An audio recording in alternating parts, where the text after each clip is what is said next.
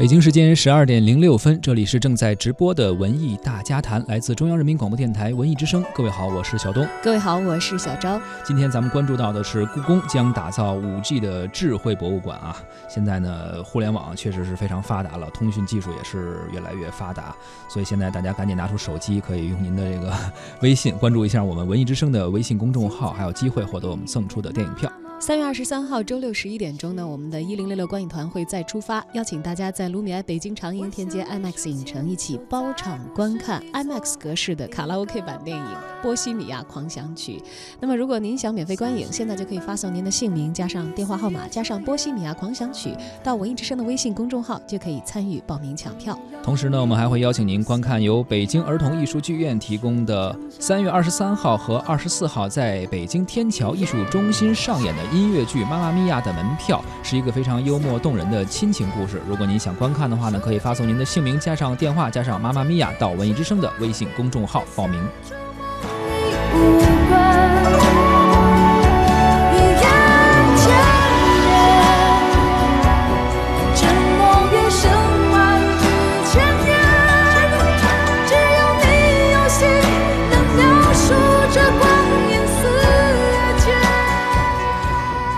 千年啊！但是现在随着互联网技术的发展，可能我们一个手机、一条网络就可以穿越千年，看到过去的那段历史。二零一九年呢，故宫应该说是最大的一个网红了啊。而最近，哎，他又做了这么一个事儿，有这样一个重大的举措，就是要建设五 G 的。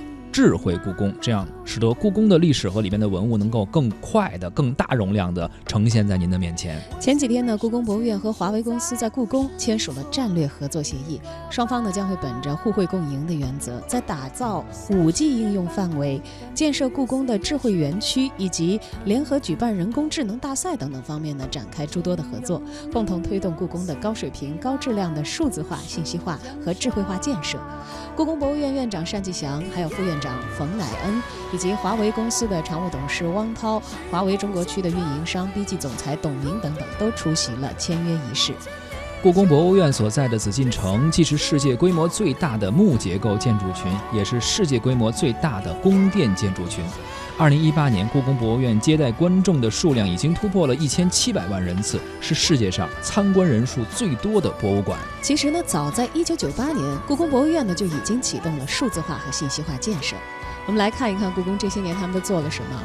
建立覆盖全院的办公信息网络，还有铺设光缆近四十公里，安装了六百多个 WiFi 天线。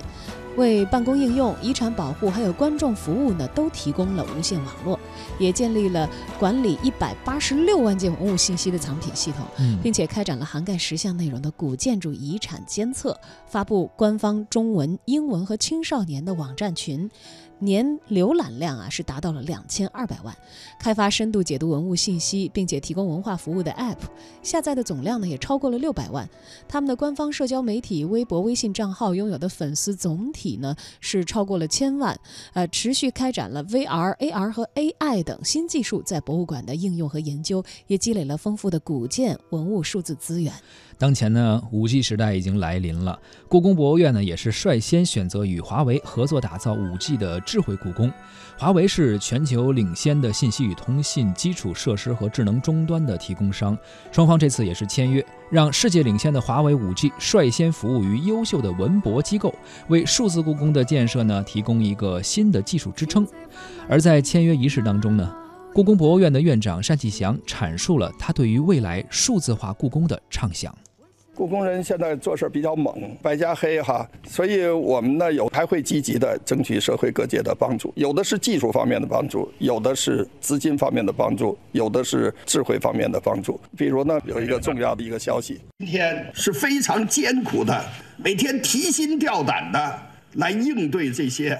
一千二百栋古建筑不能着火吧？一个火苗、一股烟都不能出吧？一千七百万人里面，会不会有人惦记我们的文物，想拿回家去啊？我们一点都不能失手。我们的这些文物藏品的状态，一百八十六万两千六百九十万件文物藏品，哪一件出了什么问题，我们都要心知肚明，要给它及时的应对、保护、修复。靠什么？我觉得靠人力是不行的，要科学技术。更重要，我觉得还要叫观众到故宫能够享受优质的文化服务啊！人们今天对文化机构要求越来越高啊。那么靠什么？我觉得就依靠我们的最新的技术，最好的企业，我们呢心里踏实。我就幻想哪任故宫博物院院长能躺在床上好好的，不担心的睡一宿觉。这个我觉得就是进入安全稳定的状态。那么我们这些文物，有的在国外，有的在国内各地，有的在展厅里面，有的在库房里面，有正在搬运。每一件文物移动，它的状态。保管的条件都能够得到监控。我们六个中控室能够联合运作三千多个摄像头，能够快速的捕捉各种信息。我们的观众进入故宫博物院，他究竟今年来了多少次？每次他关注的是哪个展览，还是什么景观？他去了多长时间？我们就能有的放矢的给这个观众发。这个我们下次举办展览的信息，关注书画的，关注瓷器的，观众进了故宫博物院，他呢就知道现在有多少个展览。我关注的那个展览是在什么地方？我关注的那幅画在什么地方？画前面现在有几个人在看？我累了想喝茶。故宫有几个茶室？每个茶室有什么特点？每个茶室沏的是什么茶？还有没有座位？我上洗手间，离我最近的洗手间在哪儿？里面有几个坑位？我到那儿就能使用上。这些都是最基本的，谁能做到？华为一定能做到。阶段性成果会不断的发布。现在大家手机上可以有一个故宫的花卉，哪儿故宫在什么地方花卉开了，像这样的应用成果不断的出，不是说最后一起。我们到明年六百年的时候。人们再来故宫博物院，不但看到我们是壮美的紫禁城，古建筑都修好了，平安的紫禁城，我们的安防设施都建好，而且是一个温馨、充满文化情怀的一个让人流连忘返的、不愿走的。那时候大家想，我们受益于华为和故宫博物院的合作，这就是我们的愿望和理想。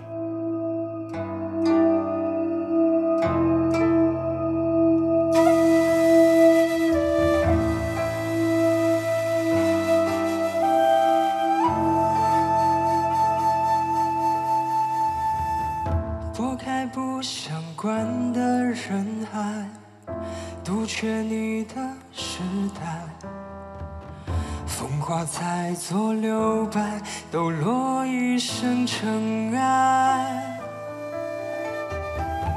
君来冰消雪融化，现两寺外，晨昏光阴都在雪山顶分开。人间的气候，不为谁更改。狂奔去紧握记忆的藤蔓，一幕幕却转淡。无怪乍暖还寒，天意自知冷暖，眼线突然萤火虚幻。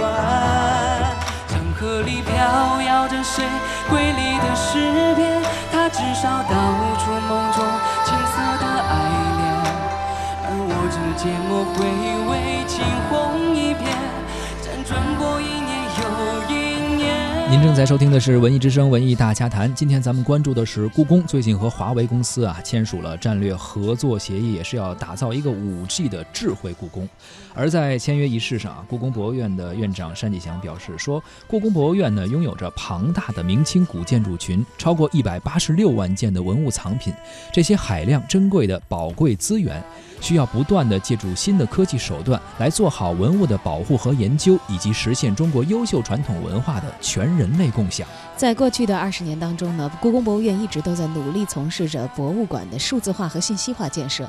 现在，当五 G 时代来临，故宫博物院呢很高兴可以借助华为强大的技术研发能力和全面的智能解决办法，充分的去挖掘故宫拥有的丰厚的文物资源、学术资源和数字资源的巨大潜力和价值，让观众呢可以享受到大带宽、短时延、无线连接的五 G 智慧故宫所带来的更具突破性的全方。位服务体验。六百岁的故宫从未与科技靠得如此之近，故宫也相信，通过与华为的合作，一定能够充分地展现出中国智慧，挖掘和展现中国价值，为世界提供更多的中国方案。另外呢，单霁翔院长还谈了五 G 智慧故宫能为观众带来哪些便利。那么今天故宫的观众呢，淡季都不淡了，那么包括呢年轻人占了半数，这些观众他们究竟？进入故宫是什么样的期待？他们在看什么？多长滞留时间？他们需要什么样的服务？那么这些呢，都有一个观众的跟踪。所以在这方面呢，过去的这个我们的技术力量是不行的。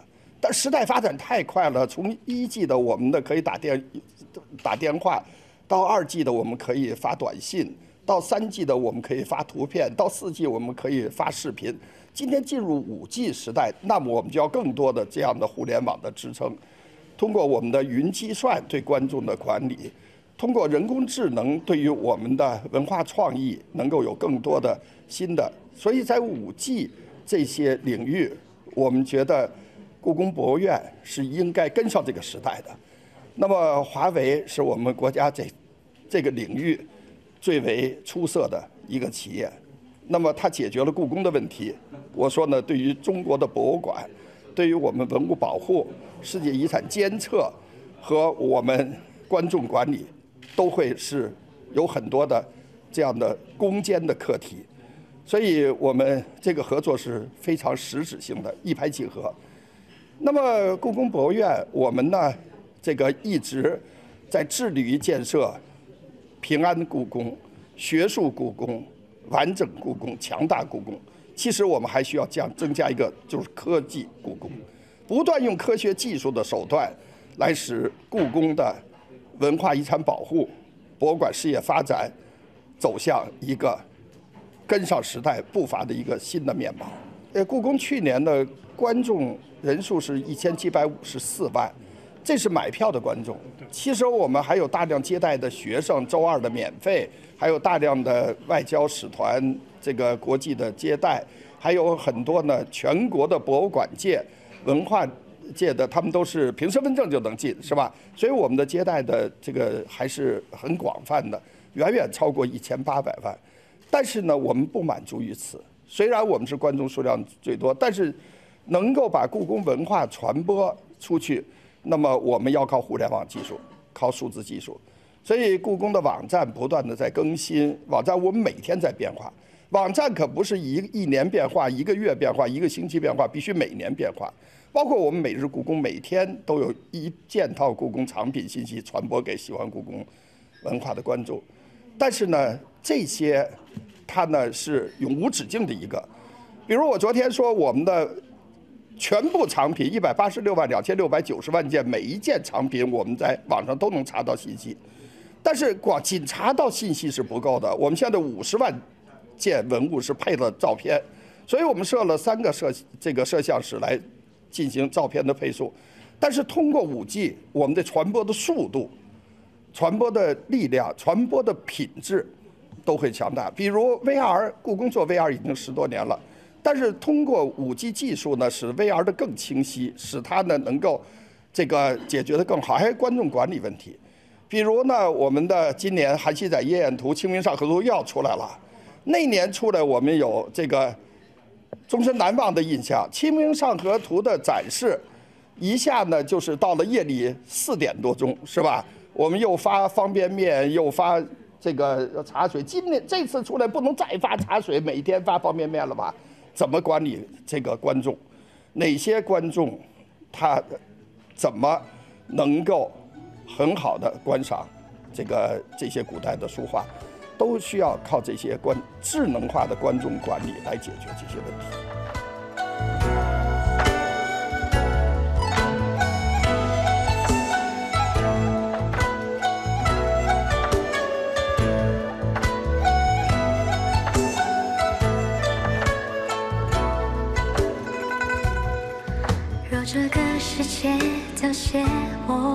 守在你身边，用沉默坚决对抗万语千言，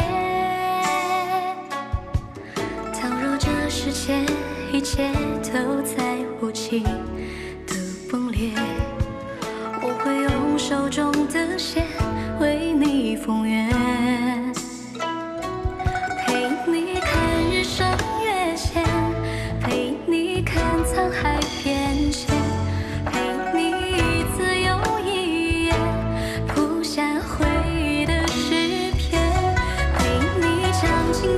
在收听的是《文艺之声·文艺大家谈》。今天咱们关注到的是故宫将打造 5G 智慧博物馆。说到故宫啊，其实我们可能想到的是古老。如果说故宫代表的是历史的话，那么华为其实它代表的应该是未来。而他们在现在啊相遇了、牵手了，并且要打造一个智慧的故宫。故宫我们就不用太多的介绍了，其实之前已经真的是成为网红了，做了很多很多的事情啊，网友们也是非常的关注。而除了我们关注到的一些什么网红产品之类，其实故宫还做了很多呃跟公益相关的一些事情。像是这个二零一九年春节的贺岁影响，紫禁城里过大年啊，就进行了很多这个具有文化传统的这样的一些展览啊。哎像比如说这个复原制作天灯和万寿灯进行这个公益拍卖啊，然后拍卖的所得会全部用于社会公益事业等等啊。而单霁翔还介绍说，这些复原的展品呢，是故宫目前最大体量的一组文创产品了啊。所谓的立天灯、万寿灯呢，其实是清代的早中期过年的时候最盛大的活动之一，从立到撤前前后后呢要使用八千多人力。今年呢，消失了一百七十九年的天灯和万寿灯，在春节前夕，在故宫的乾清宫前单壁上下竖立展出，也为故宫呢增添了非常浓厚的节日的气氛。而这个天灯啊，立天灯也好，万寿灯也好，不仅是这么立一次就过去了，他们这个公益事业体现在哪儿呢？说这一次啊，呃，将会有一个天灯和万寿灯的拍卖，而所有得到的款项呢，都将会用到呃贫困地区的教育和文化事业，而。拍卖的天灯和万寿灯仅此一套，未来呢可能还会有这个复制品，但是是要永久保存的，这是孤品，只拍卖一次。其实它也算是这个对于故宫文创的一个形象化的展示啊。是这这些年故宫的文创产品一直都非常的亮眼，当然也引起了大家的这个购买的热潮，不管是网店还是去到这个故宫现场的这些参观者，呃，所以我觉得其实一直是在数字化建设方面啊，故宫都有一个非常积极的姿态。嗯，大家想想看，就是呃。抢故宫门票，过年的时候这事儿哈，我觉得就就足以考验它的这个呃购票网站的建设，这个服务器的运行啊、功能啊等等等等。那么跟华为联手之后的这个五 G 智慧故宫，相信以后可能会在这个观众服务啊以及信息传播方面嗯具有更加强大的能力。是单霁翔也表示说，这一次呢，希望也是通过五 G 的智慧故宫，让故宫文化发展的成果能够更多的惠及社会、惠惠及民众。国家是给予我们很多的财力支持，所以我们才有文物古迹的修缮的十八年工程和八年的平安故宫工程。但是呢，我们呢需要干的事情更多，那么不能都伸手向国家要。国家今年呢，对于事业单位的这个资金呢，还是给予了压缩。所以我们比如的，我们的对社会教育扶贫，像故宫，我们在外地建的故宫小学，在贫困县，我们的扶贫工作，比如昨天这个龙湖集团，它其中一个亿里面一千万是组织这个贫困地区的，叫孩子圆你故宫梦，把更多贫困地区的孩子接到故宫。那么这些呢，我们都不能申请国家经费。那么大量的我们的古建筑修好是国家资金，但是古建筑修好，我们不希望他们闲置的空着，我们希望它都办成展览，使更多的文物能够展示出来。但是这些资金就是靠我们这个来不断的募集筹集，但是究竟募集了多少，我没办法告诉你，因为是多种形式的。比如我们的建福榜上现在有七块牌子吧，这加起来是七个多亿，这是现金。比如华为这次跟我们合作没要一分钱，它的技术投入全部是它免费的赞助故宫的。那么很多这样的企业通过技术形式，它的投入赞助，比如大家知道我们上元灯、上元之夜的灯会是吧？这是北京市突发的给我们的任务，给交我们任务的是大年三十了。那么我思考了三天干不干，后来呢一想故宫应该承担这个责任，我们用四天的时间进行了设计，八天的时间进行安装，没有经费啊。那么我们只能就是找了两家企业，来赞助有文化情怀的，一个是北京电视台，一个是呃保利集团。那么这些都是不能算作资赞助的资金，但是很多企业帮助了我们。我觉得在这方面，比如香港故宫博物院、香港故宫文化博物馆，那么马会香港马会赞助了三十五亿港币。是吧？这些没有打到我们的账户，不算我们的。就是这些呢，方方面面支持故宫，还有媒体支持我们故宫，各个媒体给我们的报道，对我们的支持，能用金钱衡量吗？是吧？但是它可能比金钱更重要。所以这些呢，就是我们故宫是一个开放的，是一个全社会共同支持的我们的一个博物院。我们要把所得全部奉献给这个社会公众叫故宫的真正成为世界一流的博物馆。那么一本时间我想每手牵手在故事里做一个伴像是人般孤单与岁月彻夜长。